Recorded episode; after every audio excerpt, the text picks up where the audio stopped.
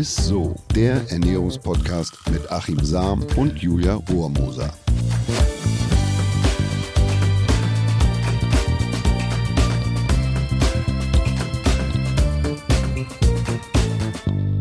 Hallo und herzlich willkommen zu ISSO, dem Ernährungspodcast mit unserem Ernährungswissenschaftler Achim Sam. Und mit der Julia Rohrmoser. Da ist ja, sie wieder. Ja, da bin ich wieder. Und heute tatsächlich auch, glaube ich, oder es könnte auf jeden Fall sein, dass es wieder eine Lieblingsfolge von mir werden wird. Denn wir machen heute seit längerer Zeit mal wieder eine Folge mit Achims Food Hacks. Also zum Thema, wie holen wir das Beste aus unseren Lebensmitteln raus. Und wenn ihr da die ersten Folgen verpasst habt, hört da unbedingt nochmal rein. Da reden wir nämlich auch allgemein darüber, was eigentlich ein gesundes Leben Lebensmittel ausmacht und wie man, ja genau, das Beste halt aus ihm herausholt. Und heute wird es unter anderem um Spargel, Trauben und Mangos gehen. Ich freue mich sehr, sehr drauf und bin gespannt, was du da für uns an Tipps und Tricks wieder parat hast. Ja, du sagst ja äh, Achims Food Hacks. Ich will mich aber nicht mit fremden Federn schmücken, weil für diese und auch für die vergangenen Food Hack Folgen hat mich tatsächlich ein Kollege, nämlich der James Wong, inspiriert. Der ist Botaniker und Bestsellerautor aus Großbritannien.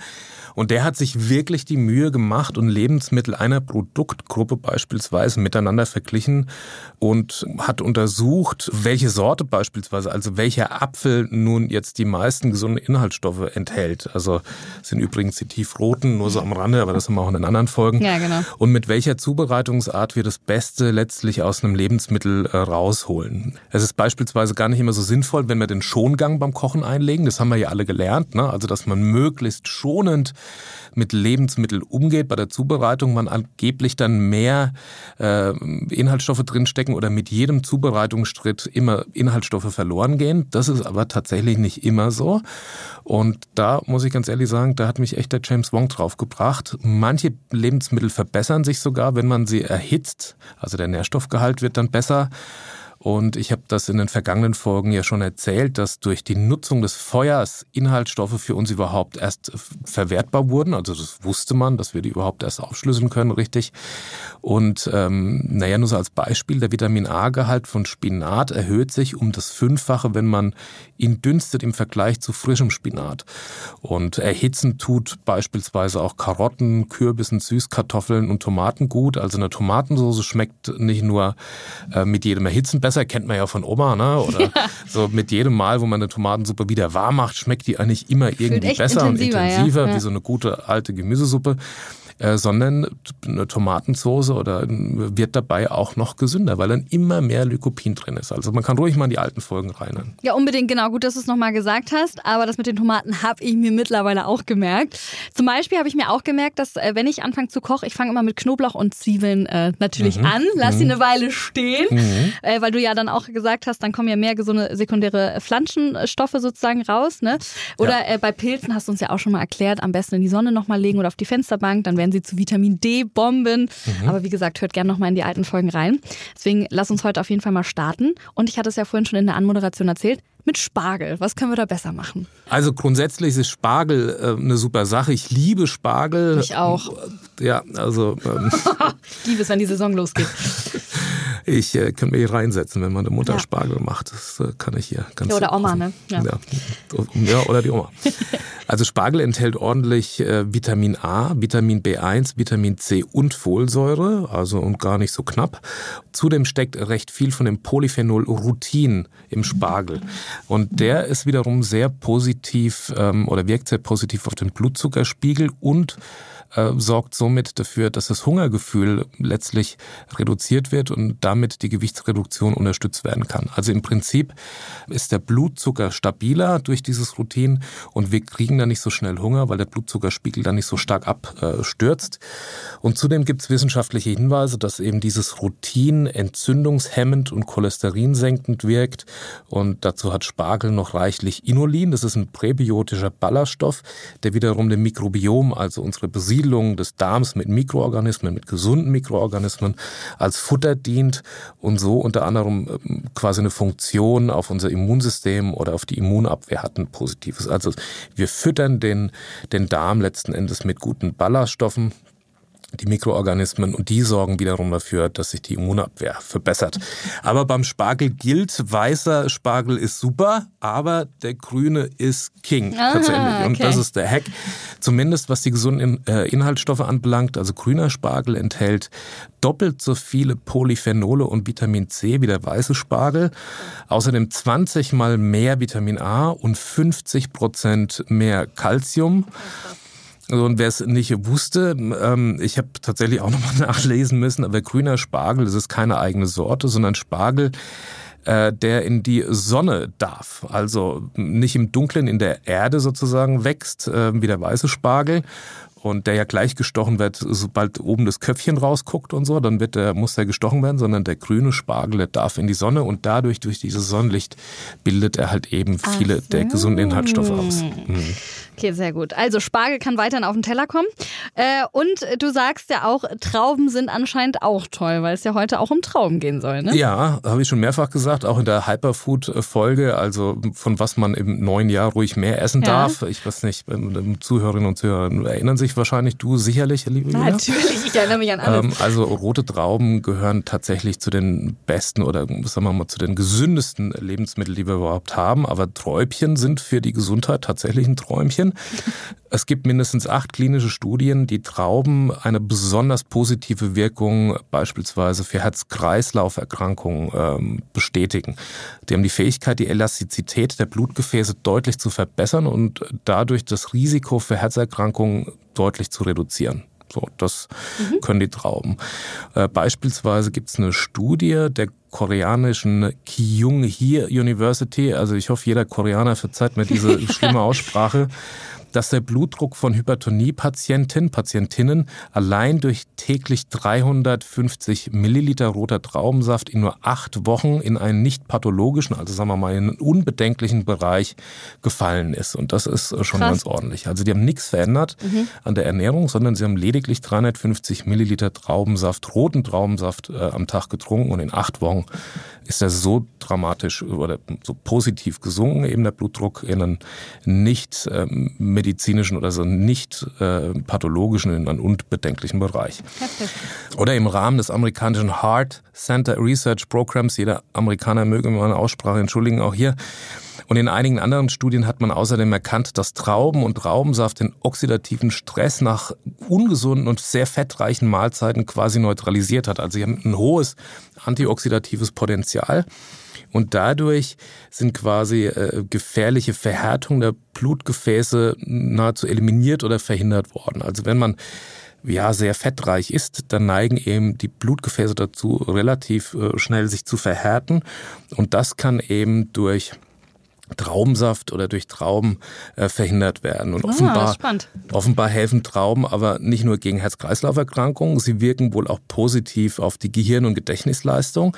Gibt es auch Untersuchungen, die zeigen, dass Traubensaft den altersbedingten Abbau der Gedächtnis- und motorischen Leistung innerhalb von nur drei Monaten verlangsamen und die Konzentrationsfähigkeit deutlich verbessern kann gibt es in Leeds äh, schöne Untersuchungen und die Wissenschaftler wollten dort wissen, ob ein Traubensaft auch die geistige Leistungsfähigkeit nicht nur von älteren Menschen, sondern auch von jungen Menschen verbessern kann. Und dabei haben sie herausgefunden, dass Trauben uns zu besseren Autofahrern äh, machen tatsächlich. Aha. Wer nämlich drei Monate lang täglich 350 Milliliter roten Traubensaft trinkt, der kann mit einer deutlich verbesserten räumlichen Orientierung rechnen. Also man ja, nimmt die Umgebung besser schneller deutlicher wahr. Das heißt, ich kann besser einparken dann vielleicht auch, oder? Ganz sicher. Äh, der positive Effekt würde wohl sogar noch über einen Monat nach der Traubensaftkur anhalten. Also wenn man das dann einmal drin hat, dann hält es auch eine Weile an und dann kannst du besser einparken. Oh, herrlich. Also, es hört sich wirklich, wie du gesagt hast, nach einem Träumchen an. Freut sich mein Mann sicher auch. Bist du so ein schlechter Einparker? Ja, schon. Ja, ich musste es damals auch in meiner Fahrprüfung ganz kurz auch gar nicht machen, deswegen bin ich auch durchgekommen. Ja, ist ein super Tipp jetzt vielleicht vor der Fahrprüfung. Also drei Monate vorher täglich 350 ja. Milliliter ja. roten Traubensaft trinken, dann. Dann läuft, dann läuft die Prüfung bei allen. Also hoffentlich hört irgendein Fahrlehrer mal zu. Aber also in welchen Trauben schlummert denn jetzt das größte Gesundheitspotenzial? Also ich sag mal so, einmal darfst du raten, liebe Julia, was denkst du? Die dunkleren, die roten wahrscheinlich, ne? Oder Richtig, diese, ja. ja. Je, je, dunkler die Trauben, umso mehr an gesunden Anthocyanen, also Pflanzenfarbstoffen stecken da drin. Und laut der Cornell University enthalten schwarze und blaue Trauben bis zu neunmal mehr gesundheitsfördernde sogenannte Anthocyane wie die hellen Sorten. Ach krass. Also wow. Deutlich mehr. Mhm. Äh, noch zwei schnelle Traubenhacks für einen bestmöglichen Anthocyangehalt. Beim Einkauf auf pralle, grüne, jetzt nicht auf Trauben, sondern auf die Traubenstängel achten. Also ne, die, die Verbindung sozusagen, wo die Trauben dranhängen, dass die noch möglichst satt sind, nicht so vertrocknet sind und so vertrocknete äh, Stängel, weil äh, die sollten nicht vertrocknet sein. Und Trauben zu Hause nicht im Kühlschrank lagern, sondern in eine Schale und zwar bei Zimmertemperatur.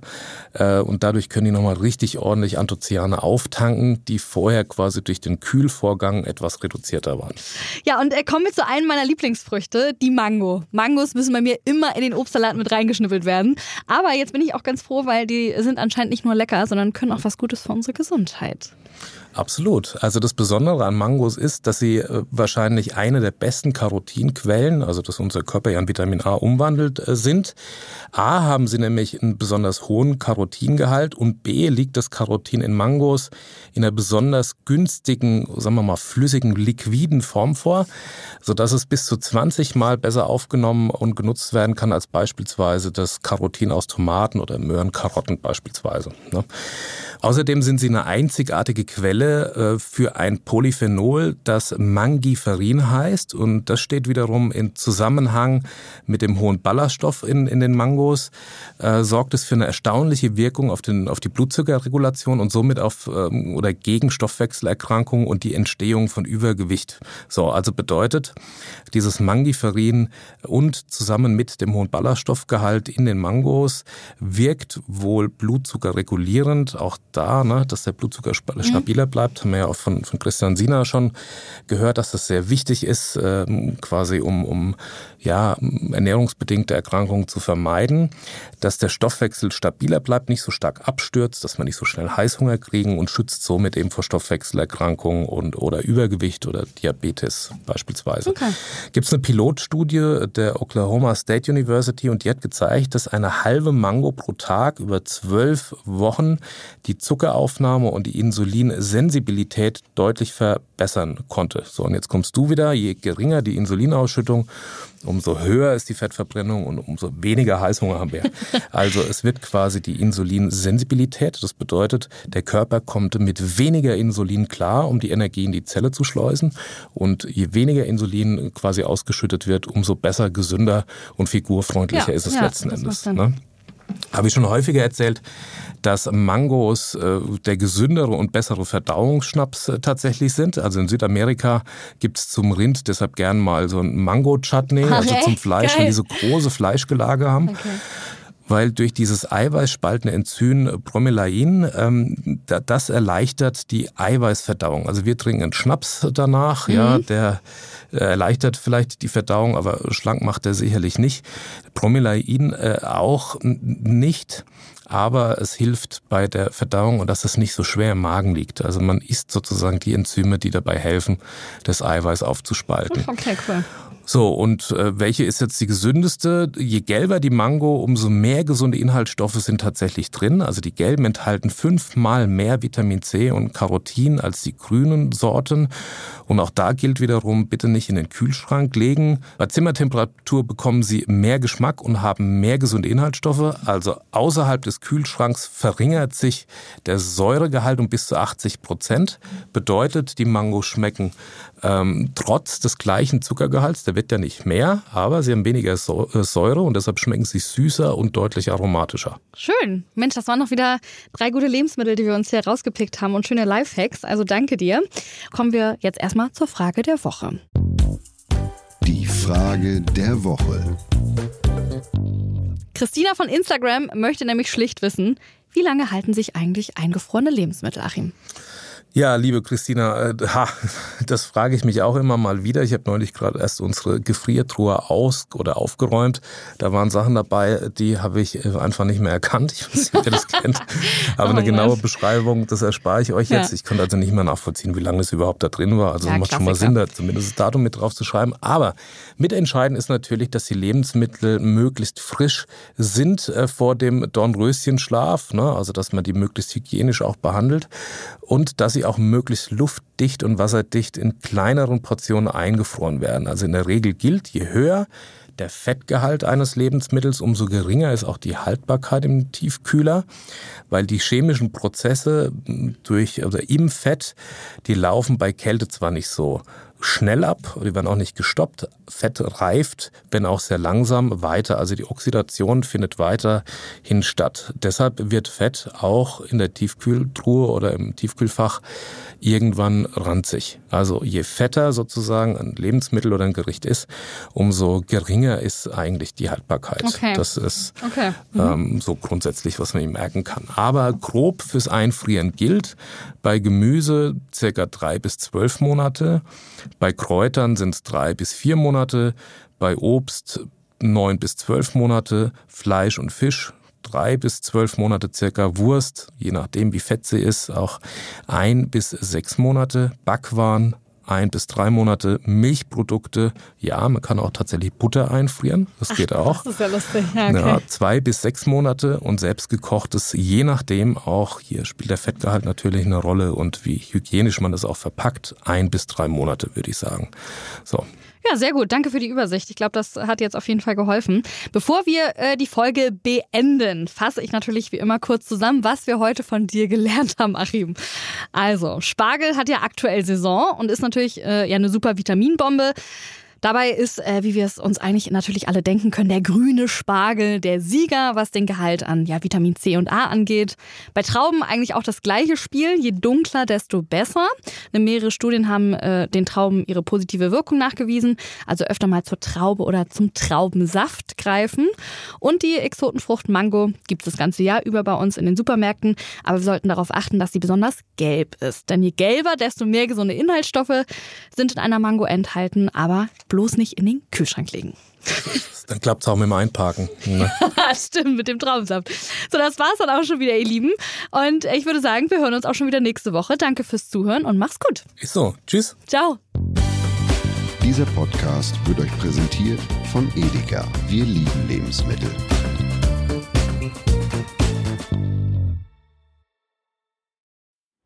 Es folgt eine Podcast-Empfehlung. Lo, bist du bereit? Ich bin sowas von ready. Are you ready? Herzlich willkommen bei Cheers, dem Weinpodcast mit Lou. Das bin ich, studierte Weinexpertin, Weinwirtschaftlerin und Weinbloggerin. Und ich bin Jonas. Ich bin hier, um Lou eine Menge Fragen zu stellen, denn wir sprechen in diesem Podcast über Wein, über Spannendes und eigentlich alles, was man wissen muss. Egal, ob man Weinanfänger ist oder fortgeschritten, dieser Podcast ist für alle bestens geeignet, die Bock auf Wein haben. Ja, welcher Wein passt zu welchem Essen? Warum ist Säure im Wein eigentlich so wichtig? Und wie kommen die Aromen in euren Wein rein?